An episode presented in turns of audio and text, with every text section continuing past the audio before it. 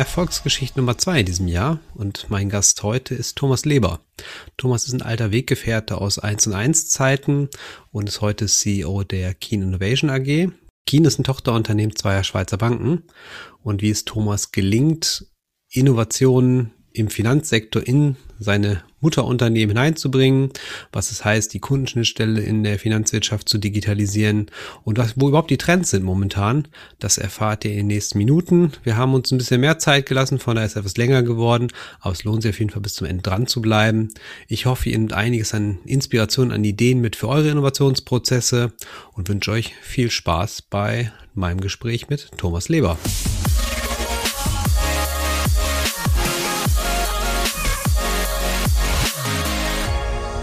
Ja, es ist wieder Zeit für eine Erfolgsgeschichte. Heute mein Gast Thomas Leber.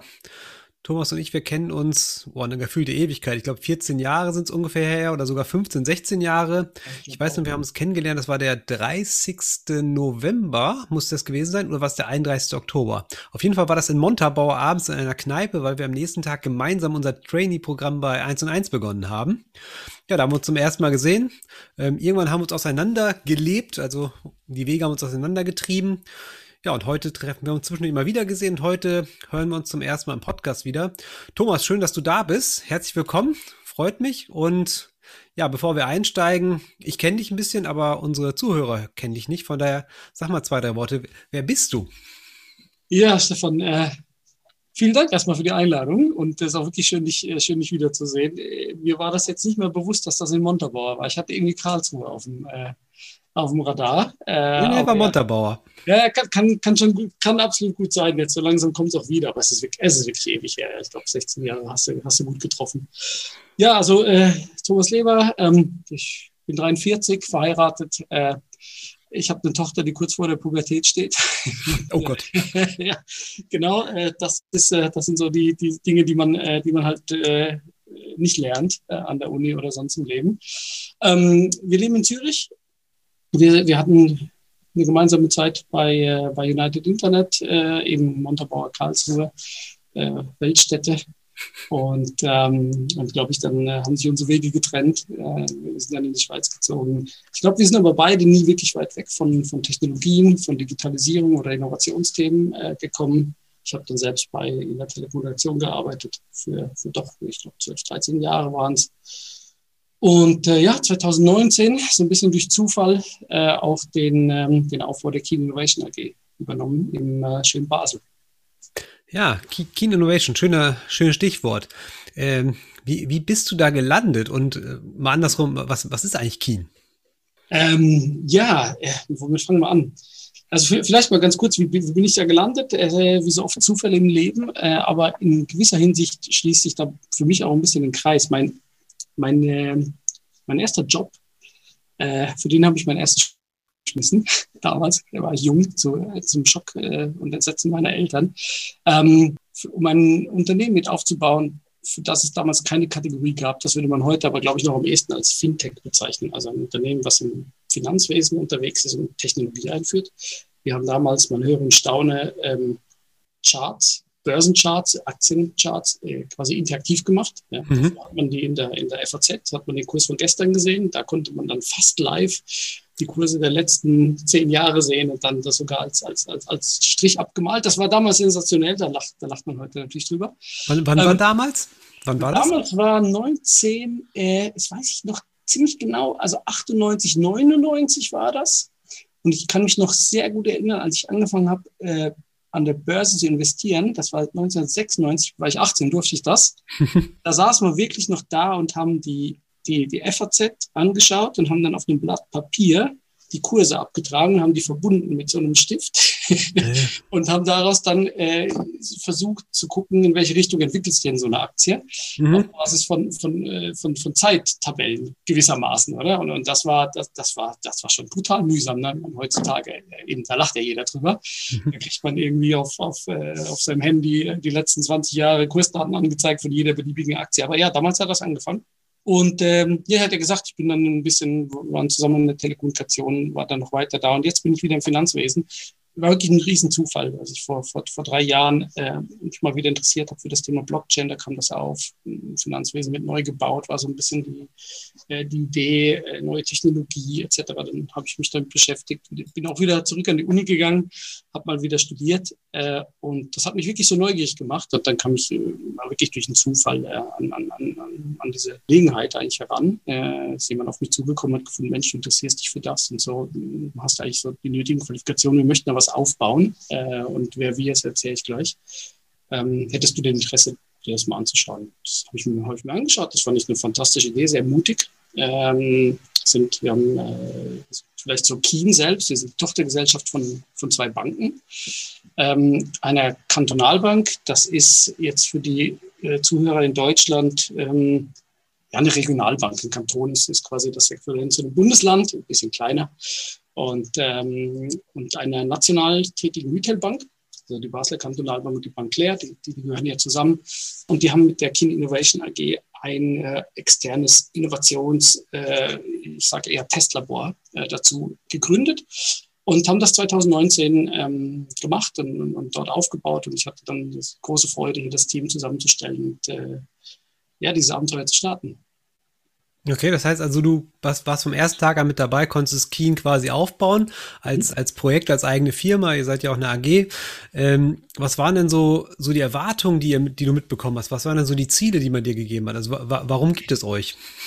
Ja, das ist äh, die letzte Frage, ist, ist vielleicht ist eine sehr gute. Ähm, oh, also die anderen selbstverständlich auch, Stefan. Natürlich. Aber die, äh, die letzte ist ein gutes Stichwort. Ich habe ich hab das selber gefragt. Ne? Äh, und der äh, CEO, der das damals gestartet hat, hat mir natürlich erklärt, dass das aus der, aus der Strategie heraus äh, geboren ist oder wo man sich das Thema Innovation als strategische Stoßrichtung aufgeschrieben hat.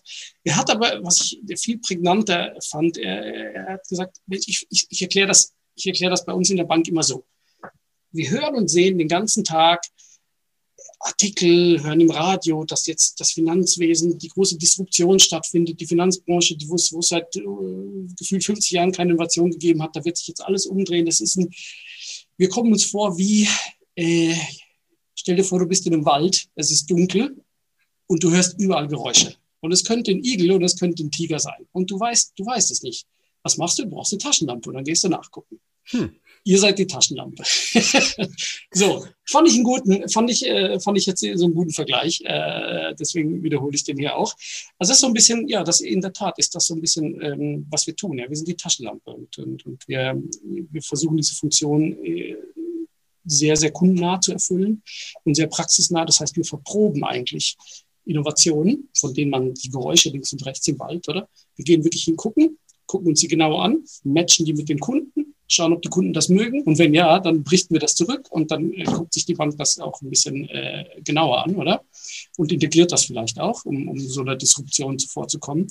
Und wenn nein, äh, ist ja auch gut. Okay. Igel, oder? Da muss man keine Angst haben.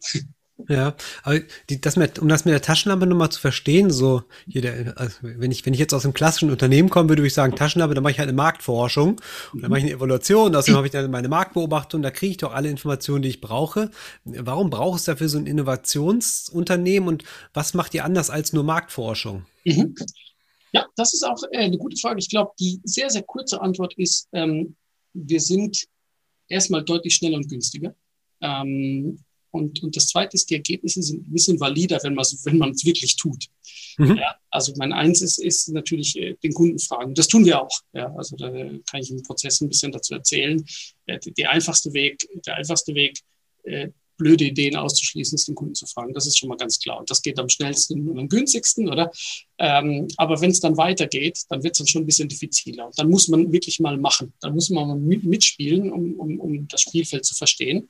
Äh, und ähm, weil das eine klassische Organisation nicht mit gewissen Skalen tun kann, ähm, hat man sich gedacht, wir bauen das mal extern auf und wir bauen da eine Truppe, die nichts anders macht. Ja, und um vielleicht die Zahlen zu geben, äh, wir sind jetzt etwa zwei Jahre operativ. Wir haben etwa 130 Ideen durchgetestet. Das, eine klassische Organisation tut sich schwer mit sowas, ja, weil da sind natürlich x Gremien und noch, muss doch jeder sein, äh, eine Meinung dazu äußern, oder? Und, und, und, und dann geht man wieder zurück. Und die Prozesse in der Organisation, mhm. insbesondere in einem so einem regulierten Umfeld oder wie dem Bankenumfeld, die sind jetzt nicht auf Rapid Prototyping und einfach mal raus und testen. Dafür sind die Prozesse nicht gebaut. Die sind dafür gebaut, maximale Sicherheit zu garantieren, oder? Das will der Kunde, völlig in ja. Ordnung, oder?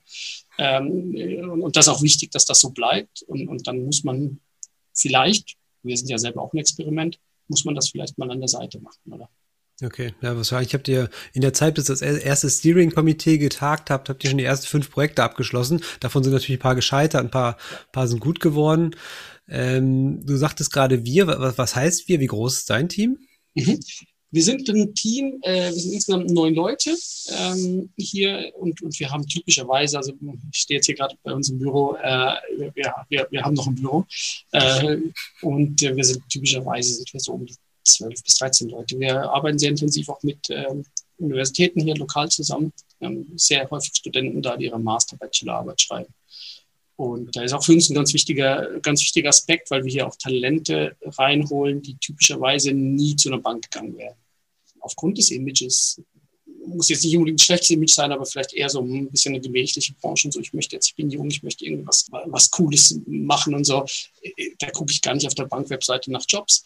Ähm, bei uns gucken die Leute und, und damit kriegen wir hier natürlich auch Profile rein und das ist auch Teil des Auftrags oder ähm, die wir dann in die Bank rein entwickeln und, und da vielleicht auch Kompetenzen kriegen, die du als Bank typischerweise ein bisschen schwieriger kriegst als jetzt andere Unternehmen, die ein bisschen mehr cooles Faktor haben.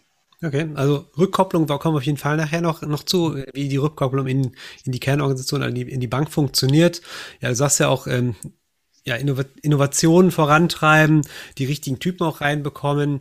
Ähm, hast auch eben schon von Rapid Prototyping gesprochen. Ist ja auch so, wenn wir bei uns mit den Kunden arbeiten, sagen, ihr geht jetzt quasi das Thema Digitalisierung rein. Das heißt auch automatisch, ihr müsst eure Arbeitsweise ändern. Das heißt, wenn ich in, in ungewisse Gefilde gehe, also tatsächlich Projekte mache, die eher einen ungewissen Ausgang haben, wo ich Innovationsthemen habe, wo ich äh, neue Lösungen auch nehme, wo ich weder das Ziel kenne, noch die Art kenne, wie ich das Ziel erreiche, muss ich halt anders arbeiten. Ich vermute mal auch so das ganze Prozedere, was wir unseren Kunden erzählen, vom, vom MVP über dies, äh, ja, über Design Thinking von äh, Lean Startup bis hin zu OKRs und Co. Guck mal ein bisschen bei euch in euren Werkzeugkasten rein. Wie ist, wie arbeitet ihr denn? Also, wie geht ihr denn vor? Wie sieht euer, euer Produktentwicklungsprozess aus? Wie, wie sieht euer Methodenbaukasten dabei aus? Mhm. Ja, ich glaube, du hast jetzt äh, so die ganzen Buzzwords äh, genannt. Ich habe einmal Bullshit-Bingo. Ja, ja. Ich habe einmal gedreht und habe Bingo. und ich meine, das gehört, glaube ich, heutzutage auch einfach in den Werkzeugkasten rein. Punkt. Ja. So. Es sind aber nur Werkzeuge. Ja. Da muss man, muss man auch klar sagen, äh, macht jetzt keiner irgendwie Lean Startup um des Lean Startups willen, sondern man versucht ja damit äh, beispielsweise Kosten tief zu halten und, und, und Ideen äh, zu de-risken. Sorry für das Englisch. Ja. Ähm, also wie arbeiten wir? Das ähm, ist nur interessant. Von, von außen sieht das manchmal ein bisschen chaotisch aus. Ähm, von, von innen ist das ein, ein sehr, sehr äh, gut strukturierter Prozess und der muss das auch sein, weil wir den halt extrem häufig durchlaufen. Ja? Also das heißt, wenn, wenn du hier mal zwei, drei Jahre gearbeitet hast, ist fast ein bisschen langweilig, ähm, weil, weil wir halt dann das Thema Innovation mit einem, mit einem wirklich hochstrukturierten Prozess rangehen. Der sieht bei uns eigentlich so aus, dass wir, ähm, und das beschreibt auch gleich das Team, wir haben drei Kollegen mit eher einem psychologischen Hintergrund oder die arbeiten extrem eng mit Kunden. Also wir starten immer im Kunden, Du hast vorhin gesagt, wir versuchen Probleme zu lösen oder die, die, deren, deren Lösung wir noch nicht kennen. Ist richtig, wir kennen teilweise nicht mal das Problem. Ja, also wir fangen wirklich ganz früh an und sagen, Mensch, lieber Kunde, wo hast du denn eigentlich noch Probleme, die, die gelöst werden wollen, die du gelöst werden möchtest, wo du auch bereit bist zu zahlen und die du auch von der Bank kaufen würdest. Ja, das ist, wir können auch nicht irgendwie überall mitspielen, da haben wir gar kein Recht zu. Das heißt, wir starten vorne und das ist der erste Teil vom Prozess ist verstehen und Hypothesen bilden, was, was können wir denn eigentlich noch lösen beim Kunden? Wo, wo gibt es denn da überhaupt noch Feld, um, äh, Geld zu verdienen? Ja? Ähm, und äh, dann der zweite Teil ist bei uns zu schauen, okay, hat das schon gelöst? Ja, jetzt ist äh, die Schweiz ist, äh, glaube ich, in, in, allen Ratings immer das innovativste Land der Welt. Äh, das ist in vielen Aspekten stimmt das, glaube ich, auch. Jetzt im Finanzwesen äh, obwohl es hier das, das, das Kryptowelle gibt und so, jetzt das klassische Finanzwesen ist jetzt in der Tat vielleicht nicht äh, cutting edge auf der Technologieseite. Das heißt, dort gucken wir dann ähm, in der Schweiz, aber auch in Europa, wer hat das Problem schon gelöst und wer hat das besonders gut gemacht. Ja, weil gucken wir mal, wir bilden dann die Hypothese, dass das wie sie in Frankfurt funktioniert oder in London, könnte auch hier funktionieren. Das können wir mal schnell verproben. Das ist immer der einfachste Weg. Was, was sind die Märkte, wo ihr hinguckt, wo ihr besonders hingucken müsst? Wahrscheinlich nicht Frankfurt, sondern eher woanders. Ja, also mein London, muss man schon sagen, ist, ist, da, ist da schon relativ weit vorne. Ne? Also okay. das, der, der, die, die, die Engländer sind da auch regulatorisch bedingt, vielleicht ein bisschen ein, ein früher mutiger Regulator, der da, der da so Sandboxes auch äh, geschaffen hat, wo man, wo man sich mal ausprobieren kann. Ähm, es ist jetzt kein, ich glaube, es ist kein Zufall, dass die, die ganzen großen Neobanken, abgesehen von N26, ist glaube die einzige, die, die jetzt nicht wirklich in UK geboren ist, aber Revolut, Transferwise, äh, Monzo und so weiter, kommen alle von da. Ähm, also da gucken wir sicher hin, aber natürlich auch Deutschland. Ja. Also es ist jetzt nicht so, dass ähm, äh, durch, durch die EU-Regulierung und das, das ganze Thema Open Banking ist jetzt Deutschland auch gezwungen zu Innovation. Der Zwang fehlt hier noch ein bisschen in der Schweiz, aber es ist gut, rüber zu schauen über die Grenze, weil dort sieht man dann die Zukunft zum Teil, oder? Und die ist nicht immer nur schön, ja, also auch aus Anbietersicht. Ähm, aber genau, da gucken wir rein. Natürlich Singapur ist interessant. Aber für uns sind eigentlich schon europäische Unternehmen interessant, weil was wir dann machen, ist, mit denen eine Partnerschaft zu schließen und deren Technologie zu nehmen, quasi zu lokalisieren hier in der Schweiz und dann das zu verproben. Das heißt, ihr seid gar keine, seid gar keine klassische Entwicklungsunternehmen, sondern ihr, ihr kommt von der Kundenseite, evaluiert ein Problem und guckt dann nach der Lösung. Und im Idealfall gibt es die Lösung schon, die ihr nur, nur über Partnerschaften adaptieren müsst. Genau richtig gesagt. Das ist der Idealfall. Ist nicht immer so, ja. aber ist der Idealfall. Ähm, weil dann müssen wir das, also es ist einfach weniger Risiko. Wenn etwas in Österreich funktioniert, fallen mir jetzt auf Anhieb nicht wirklich 100 Gründe ein, warum das nicht in der Schweiz funktionieren sollte. Ja? Also das ist jetzt äh, so, da kann man mal hingehen und sagen, komm, das testen wir mal zuerst, bevor wir uns selber was äh, ausdenken und das äh, von, von einem weißen Papier aus anfangen. Das dauert einfach länger. Also wir haben Partnerschaften beispielsweise mit einer, mit einer belgischen Firma im Bereich äh, Hypotheken. Wir haben aber Partnerschaften mit, mit Schweizer Firmen primär, ähm, weil das, das ist so ein Seitenthema oder nicht jede Firma findet es immer super, in die Schweiz zu kommen, weil hier hat es dann doch eine andere Gesetzgebung, andere Regulatorik, drei Sprachen, oh mein Gott, macht es teuer. Und insofern finden wir natürlich dann einfacher auch Schweizer Firmen. Ähm, aber wir gucken, wir gucken grundsätzlich mal überall, weil die Lösung per se, die ist jetzt mal marktagnostisch, weil da geht es um den Menschen oder was brauche ich. Okay. Und äh, also das ist der zweite Teil des Prozesses, oder Lösungen suchen und dann der dritte ist, äh, wie ich gesagt habe, Lösungen applizieren und testen. Also wir haben dann, wir haben hier drei Kollegen, die, die sind technisch sehr, sehr affin äh, und die arbeiten mit unseren Partnern zusammen, das zu lokalisieren. Oft muss man lokalisieren oder aus rechtlichen Gegebenheiten, sprachlichen Gegebenheiten. Und wenn das gemacht wird, dann, dann, äh, dann geht das raus. Geht's, geht's in die Wildnis, in den Wald äh, und, dann, und dann schauen wir, wie Kunden dann effektiv damit umgehen. Und e, e, egal wie viel man das vorher getestet hat, oder ähm, ist dann keine Garantie, dass es dann auch wirklich funktioniert. Ja, und das lernen wir natürlich auch. Ja, aber löst ihr immer über Partnerschaften oder gibt es tatsächlich auch, ich sag mal, Projekte, wo ihr selber denn entwickeln oder entwickeln lasst selber?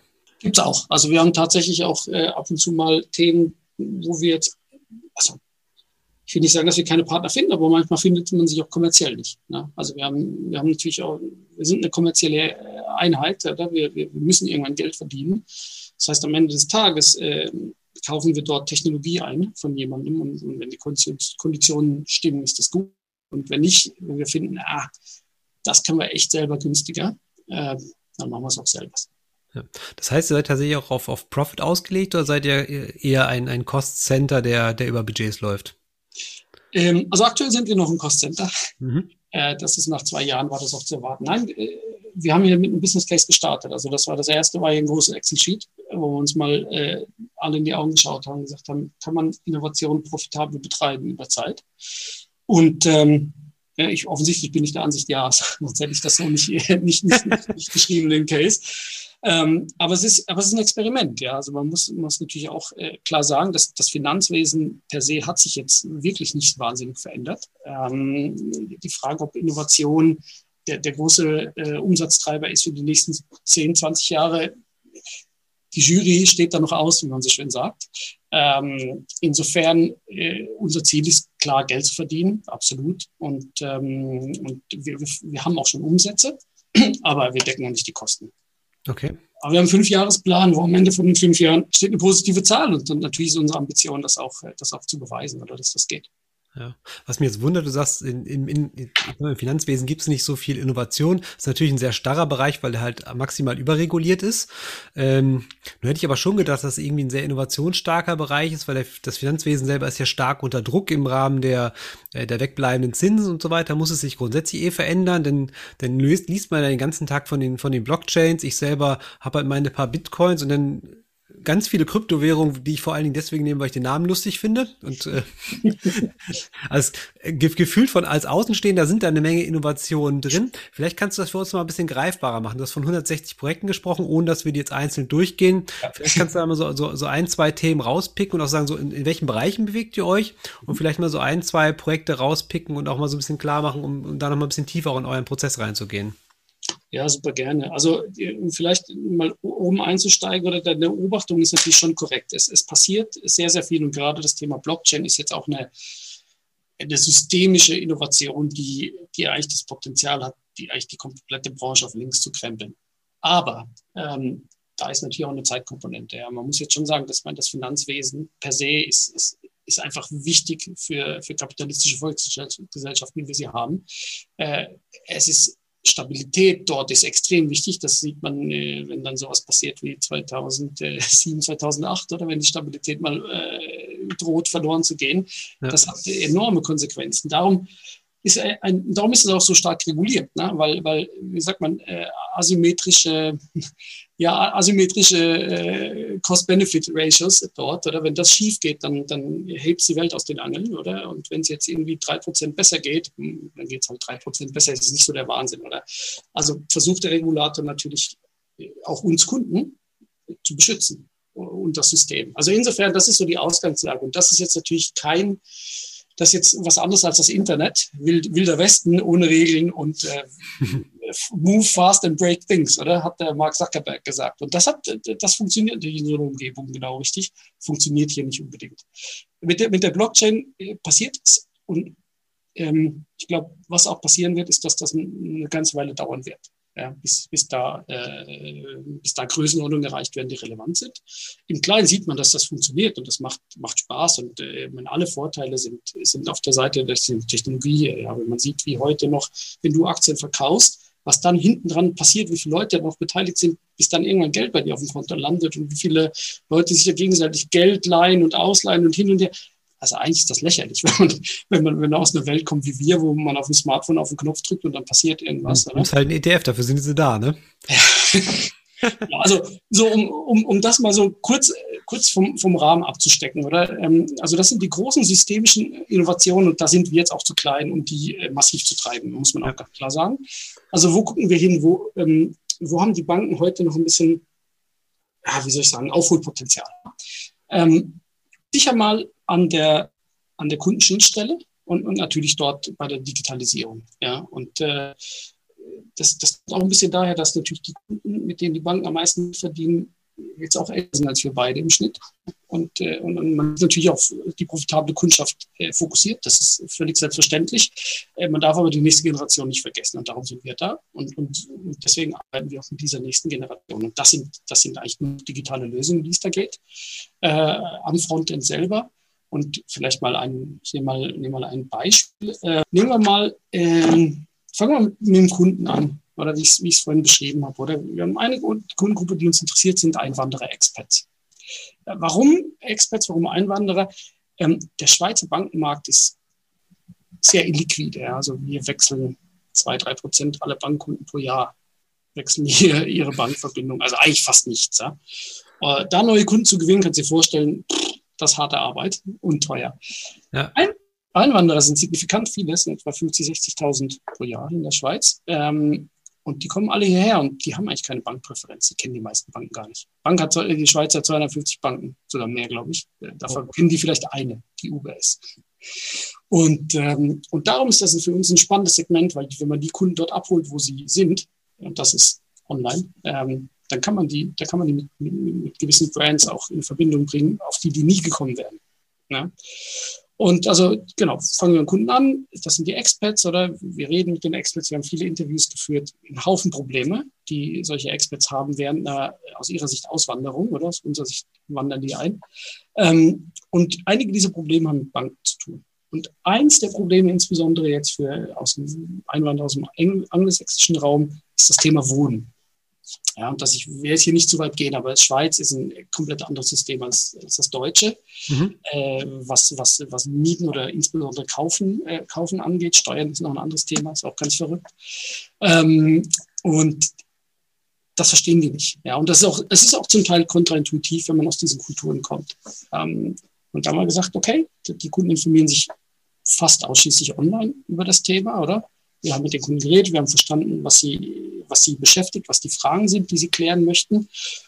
Und dann äh, gehen wir hin und bauen mal einfache Prototypen auf Papier, halten die den Kunden vor die Nase und, und, und nehmen das Feedback oder? Und, und bauen das weiter. Das, hat, das ist ein Prozess, der bei uns dann drei, vier Monate dauert, bis, bis wir genügend Evidenz haben, dass die Kunden das cool finden und dann bauen wir das digital. Und dann halten wir sie wieder vor die Nase und dann lancieren wir das auf einer, auf einer Webseite und leiten da Traffic drauf. Also wir kaufen quasi den Traffic bei Google und gucken, wie die Kunden sich auf dieser Plattform verhalten. Das ist jetzt zum Beispiel eine, die beantwortete die Frage, lohnt es sich für mich eher eine Wohnung zu mieten oder eine zu kaufen? Und die Antwort darauf ist im Schweizer System überhaupt nicht trivial und super kompliziert. Okay. so, das heißt, diesen sehr komplizierten Prozess nehmen wir auseinander in verdaubare Einzelteile und also wir, wir helfen den Kunden zu verstehen, ja. ich umschreibe das mal so, wie das System funktioniert anhand seines spezifischen Falls. Und irgendwann kommt ein Punkt, wo er sagt, jetzt habe ich es kapiert und jetzt möchte ich etwas kaufen und ich habe auch ein Objekt. Und dann kommt die Monetarisierung, die bei uns auch immer eingebaut ist, oder? Dann übergeben wir diesen Kunden der Bank dann hat er aber schon verstanden, wie das funktioniert. Er redet mit unserer Bank, nicht mit irgendeiner anderen Bank, auf die er sonst gekommen wäre, wenn er jetzt einfach mal durch die Stadt gelaufen wäre, weil wir ihn online abgeholt haben, in dem Moment, wo er das wirklich spezifisch gesucht hat in seiner Customer Jam. Oder? Ja. Arbeitet, ihr eigentlich, arbeitet ja. ihr eigentlich mit den Brands eurer, eurer Mütter oder teilweise auch mit eigenem Brand, beziehungsweise ohne Brand, um die Mütter nicht zu beschädigen? Hm, das hast du jetzt gesagt. Das ist ja, Innovation ist manchmal auch schlecht für ein Brand. Absolut. Nein, nein, du hast schon recht. Das ist natürlich, das ist jetzt nicht der Grund, ehrlicherweise, äh, aber äh, es kann ein Grund sein. Ähm, wir arbeiten öfter mit einem eigenen Brand, ehrlicherweise, weil es viel schneller und einfacher geht. Oder wir brauchen, wir sind dann wieder in diesem Gremien, Approval hin und her. Wenn wir da im Internet mal so einen kleinen Test lancieren mit einer Webseite, die vielleicht sogar nur halb fertig ist, oder? Um, um, um einfach mal zu sehen, funktioniert der Teil, funktioniert er nicht, äh, dann ist das einfacher mit einem Brand, den man nicht kennt weil du hast recht, da kann nichts beschädigt werden. Und, und die, die, die, die Insights, also die, wir lernen ja, wie der Kunde sich verhält, egal was da für ein Logo drauf ist. Im Grundsatz. Okay.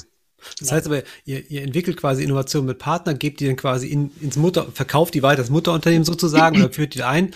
Ähm, Geht es auch den Weg tatsächlich daraus ein Spin-off zu machen oder das, das draußen weiterzuentwickeln oder ist eigentlich immer der Weg zurück denn in, in die Gesellschaft da rein?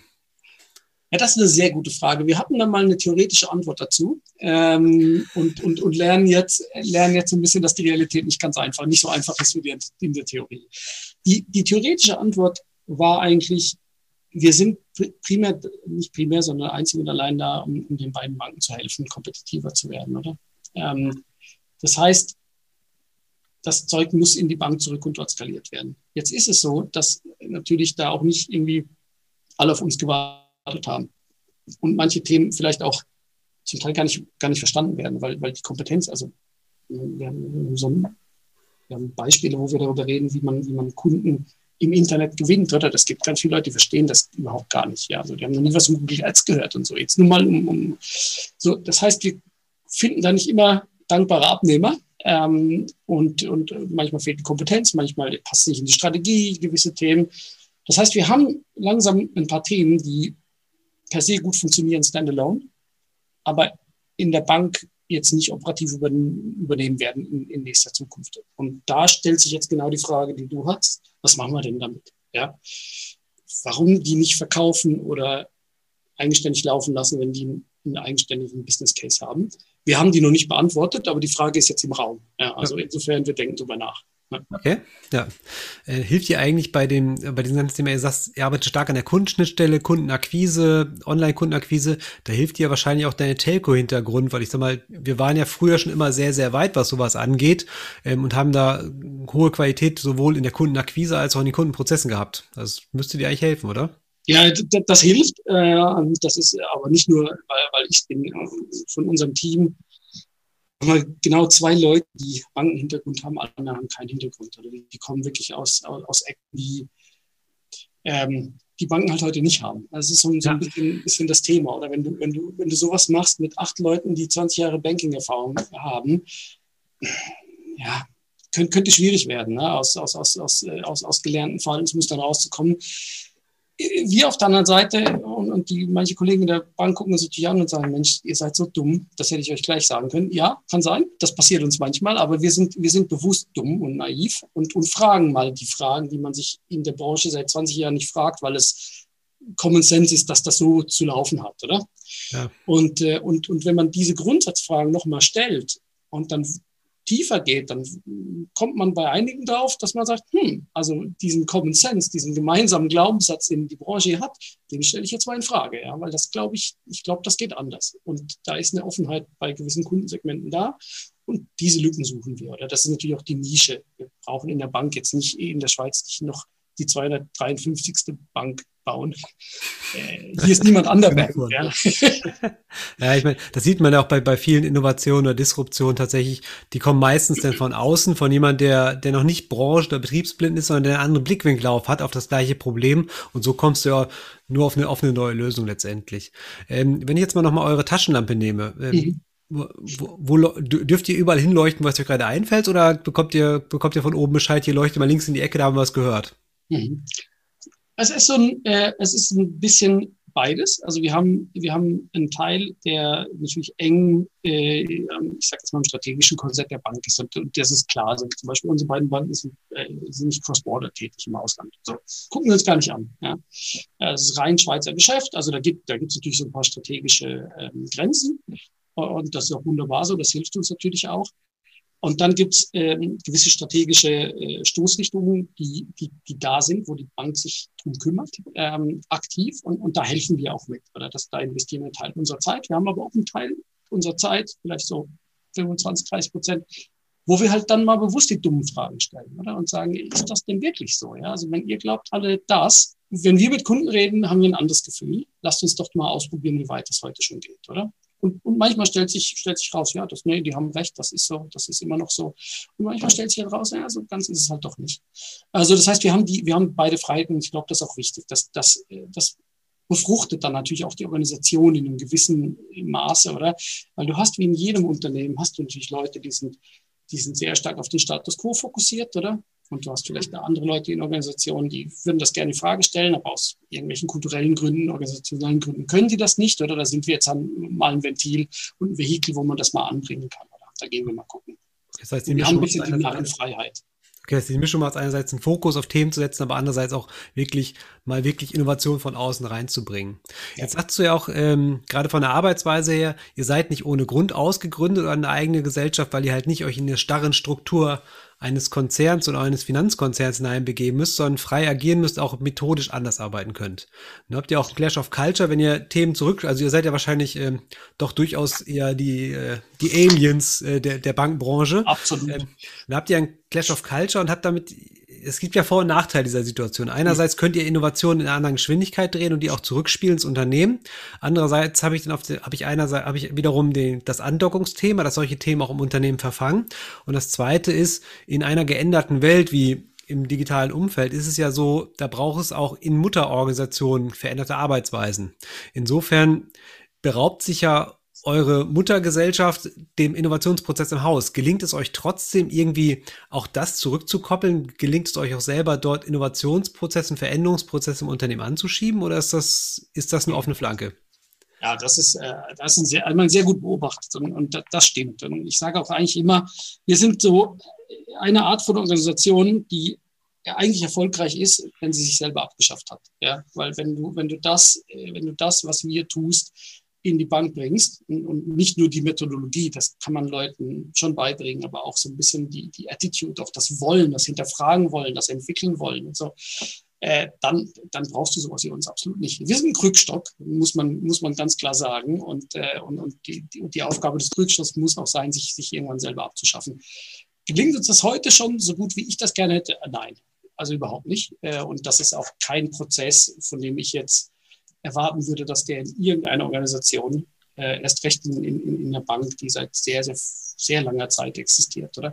Äh, dass der von heute auf morgen geht. Das ist einfach nicht der Fall, oder? Das ist, das sind oft sind das sogar Generationen Themen. Ja, also wir reden wirklich von, von, von, von Turnover auch in der, in der, äh, bei den Mitarbeitern, oder wo, wo, gewisse Dinge passieren muss, wo man auch mal auf Mitarbeiterseite verjüngen muss, andere Denkweisen reinzubringen.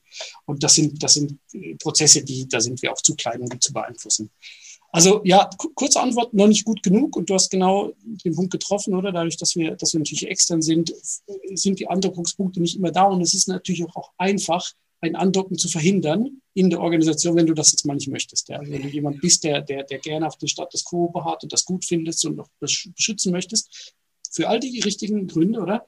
Hast du es natürlich relativ viel einfacher bei uns zu sagen Nein, äh, weil wir doch eine externe Organisation sind, als, als, als wenn jemand intern kommt und ein bisschen wackelt. Ja. Ja. Wenn du jetzt mal, jetzt, jetzt nehmen wir euch mal, ich, ich, ich mag euch nicht als Krückstock, aber ich, ich bleibe mal beim Krückstock. Es gibt wieder Krückstöcke und Rollatoren und was es nicht alles gibt. Ja. Ähm, so ist ja auch so, ihr seid jetzt quasi ein, ein, ein ausgegründetes Innovationseinheit, dann gibt es Corporates, die ja die ganze Innovationszentren aufbauen. Dann gibt es wiederum so Ansätze wie zum Beispiel FISMA in Deutschland macht es ganz intensiv, die es sehr stark im Haus haben. Die sagen, wir haben zwar unsere Venture-Einheiten, wir haben unsere Innovationseinheiten, aber wir wollen ganz bewusst auch die enge Verbindung in den, ins Unternehmen hinein haben, in, hineinziehen. Wenn du jetzt mal Keen noch mal weiter schnitzen dürftest und sagst, noch mal einen Tipp gibst nach draußen, was würdest du, du unseren Zuhörern raten, wenn die selber sagen, wir wollen Innovationseinheit aufbauen? Würdest du sagen, macht es so wie wir oder macht das ein bisschen abgewandelt oder macht es ganz anders? So, jetzt sind zwei Jahre natürlich noch nicht wahnsinnig viel. Äh, immer lustigerweise, genau die Frage, die du jetzt hast, die habe ich auch ein paar Leuten gestellt, bevor ich mich hierfür entschieden habe, nämlich Leuten, die das erfolgreich oder nicht erfolgreich in anderen Unternehmen gemacht haben. Und oh, da bin ich jetzt gespannt, ob du eine Antwort gefunden hast.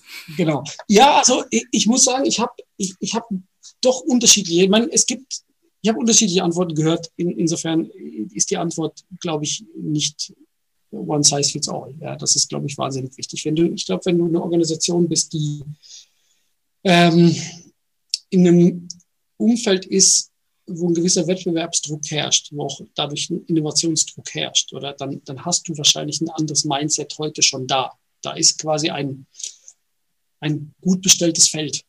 Ja, dort ein bisschen Dünger und ein paar mehr Pflanzen und, und vielleicht etwas besser bewässern, mag da die durchaus bessere Strategie sein, als jetzt irgendwie nebendran die Wüste versuchen zu kultivieren.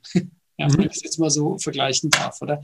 Ähm, wenn du das nicht hast, ähm, dann ist, und du musst dahin, weil du siehst jetzt als, als, als, als Geschäftsleiter, äh, als Verwaltungsrat, wie auch immer, der Aufsichtsrat in Deutschland, Entschuldigung, äh, und du siehst die, die Zukunft kommen, oder der, der Zug kommt auf dich zu, dann ist das natürlich eine ganz andere Herausforderung. Da musst du vielleicht sogar von beiden Seiten angreifen. Und wenn ich jetzt Team weiterschnitzen oder neu schnitzen dürfte, ich glaube, gibt so zwei Dinge, die ich anders machen würde. Und das eine wäre diese Andockpunkte in der Organisation ähm, besser schaffen. Und, und wie würde ich das machen? Vielleicht auch da ganz konkret. Ähm, meistens fehlt es ja dann an Mitteln. Ja? Und dann, äh, wenn, wenn, du, wenn du der Innovation einen Platz geben willst, nicht nur Innovation per se, sondern als Vehikel für, für einen kulturellen und Mindset-Change, dann müssen die Leute auch sehen, dass da konsistent etwas passiert, dass da, dass da den Worten Taten folgen. Da muss investiert werden und du musst die, eine Geschichte immer wieder erzählen können. Dafür brauchst du einfach Geld. Also jetzt mal ganz konkret gesprochen, wir haben einige Dinge, die, die funktionieren gut. Wir haben ein Business Case, wir haben das bewiesen im Kleinen, oder? Und jetzt geht es darum, das groß zu machen und dann geht das in einen Projektpriorisierungsprozess, wie alle Corporates haben. Und dort läuft das natürlich gegen Sachen, die halt übermorgen vielleicht schon einen Ertrag bringen. Und das bringt halt erst in einem Jahr einen Ertrag guess who wins? Und, mhm. äh, und, und das, also mein ein, ein Insight, den ich habe, ist, wenn du schon investierst, in sowas aufzubauen wie uns, und wir sind jetzt auch nicht komplett gratis, oder? Wir sind nicht teuer, aber wir sind nicht gratis, dann, dann behalt auch einen Teil vom Budget in der Organisation und stell das zur Verfügung, dass diese Dinge dann auch anfangen zu leben. Einfach, dass die, dass die Mitarbeiter sehen, aha, es geht. Es funktioniert und guck mal, das passiert was. Du musst diesen Narrativ einfach erzeugen. Also ich glaube, das wäre das wäre so der, der, der wichtigste oder und, und, und der andere Andockpunkt ist, ist natürlich auch, ja, wenn du, wenn du in der Organisation jemand hast, der das auch intern treibt und vielleicht eher einen kulturellen Auftrag hat, wir sind jetzt eher sehr produktmäßig unterwegs, oder? Äh, ja. Aber dann vielleicht auch einen kulturellen Auftrag hat, da kann man sich auch gegenseitig helfen, ja. Und, und das, das, das denke ich, ist keine Rieseninvestition. Äh, das würde ich vielleicht nochmal reinschnitzen, ja, wenn ich es nochmal machen dürfte. Okay, äh, passt ja perfekt zu uns. Das ist ja das, das was wir auch immer sagen. Ähm, wir haben einerseits Innovation, wir haben das Produktthema, aber es geht vor allem darum, damit es auch nachhaltig wirkt, dass man auch eine Organisation weiterentwickelt. Und da geht es darum, tatsächlich solche, solche Ansätze, solche Beispiele, solche Success Stories auch zu finden, um im Unternehmen einen dauerhaften Kulturwandel herbeizuführen, dass die Organisation in solches sich auch weiterentwickelt. Und da sind halt so, ich sag mal, so Ansätze wie unser, wie unser digitales Fitnessprogramm sind genau die Dinge, die da, die da hängen bleiben. Das freut mich zu hören, dass, dass du das auch so siehst, dass man tatsächlich da an der Kultur arbeiten muss. Ja, hast ähm, gelernt. Ja, sehr, sehr schön. War, war nicht abgestimmt übrigens. Da, da kann man ja, Okay, wir, wir, wir sind schon eine ganze Zeit im Gespräch. Äh, oh. So spannend das ist, müssen wir langsam, langsam zur Landung ansetzen, auch wenn man gerade ja nicht fliegt. Ähm, gib uns vielleicht mal, also wir haben uns ja darüber gesprochen, wie, was du dir, wie du es vorstellen könntest, wie du sagst, wie du es weiterentwickeln könntest und schnitzen kannst. Vielleicht kannst du noch mal konkret ein bisschen mitnehmen, so, ja, wie, wie gehen, wie sind eure nächsten Schritte? Wie geht's weiter mit euch? Was, was habt ihr noch vor? Ja, für, für uns ist jetzt ein entscheidendes Jahr. Wir sind jetzt im dritten Jahr. Wir, haben jetzt noch einige MVPs, also Minimum Viable Products, äh, also Prototypen im besten Sinne, gut, gute Prototypen äh, draußen, die, die sich jetzt bewähren. Es kommen noch ein paar dazu dieses Jahr. Für uns ist jetzt wirklich entscheidend, dass wir mindestens einen von denen auch skalieren mit einer Bank und genau diesen, diesen, diese Transmission oder diesen Übertragungserfolg in die Organisation herein äh, schaffen, äh, damit das auch eine gewisse Nachhaltigkeit und einen gewissen Kulturwandel hat. Das ist, das ist eigentlich äh, jetzt der kritische Aspekt. Äh, jetzt noch, noch, noch, noch zehn weitere zu bauen, ähm, könnten wir, es, es wird jetzt aber das äh, Spiel nicht verändern, oder? Insofern ist, ist unser Fokus sehr, sehr stark darauf, mit der Organisation zusammen gewisse Dinge einfach mal zu skalieren, groß zu machen und dann die, diese, diese Geschichten auch erzählen zu können, oder? Schaut, hier ist die Innovation, hier haben wir was verändert, das hat beim Kunden Folgendes bewirkt und als Folge machen wir jetzt mehr Business XYZ. Diese Geschichten brauchst du einfach, wenn du eine Kultur über Zeit verändern willst. Du hast das schön gesagt, du kennst das selber gut und das jetzt natürlich kritisch.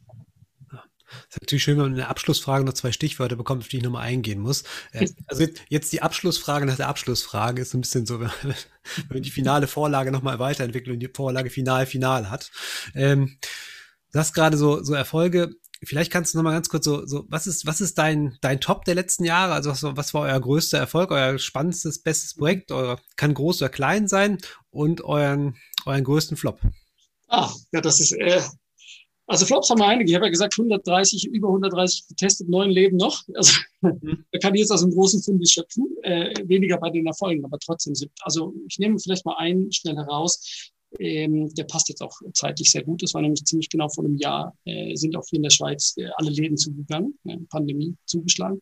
Wir waren da gerade mitten in einem Projekt zum Thema äh, äh KMUs, also kleine mittlere Unternehmen und, und deren Bedürfnisse. Und ein großes Thema damals war schon, ah, wie kann ich denn digitaler werden oder wie kann ich zum Beispiel digital verkaufen? Und das war ein Thema, das war latent da, es war aber nie ein Schmerz da. Weil man hat die Tür aufgemacht, die Leute sind gekommen, Umsatz war da, alles war super. Dann waren die Türen plötzlich zu. Und dann war das Geschrei groß, wie du dir vorstellen kannst. Wir haben es dann geschafft, und das ist das illustriert ist, glaube ich, auch eine Stärke von so einem Ansatz wie uns. Wir haben es geschafft, innerhalb von zwei Wochenenden eine Plattform auf die Beine zu stellen, die äh, kleinen mittleren Unternehmen einen Online-Shop gegeben hat, wo man mit drei Klicks seinen eigenen Shop haben konnte und der war fertig ausgestattet. Da waren nur Gutscheine drin.